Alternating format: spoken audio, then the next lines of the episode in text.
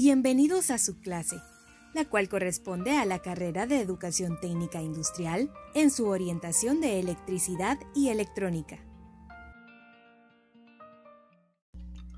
Circuitos lógicos combinacionales.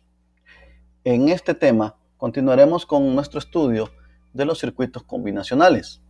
Para empezar, veremos más detalles sobre la simplificación de los circuitos lógicos. Analizaremos dos métodos, el primero utiliza los teoremas de la álgebra booleana y el segundo utiliza una técnica de mapeo.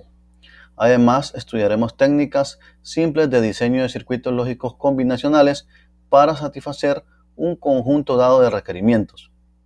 El estudio completo del diseño de circuitos lógicos no es uno de nuestros objetivos, pero los métodos que presentaremos nos brindarán una excelente introducción al diseño lógico.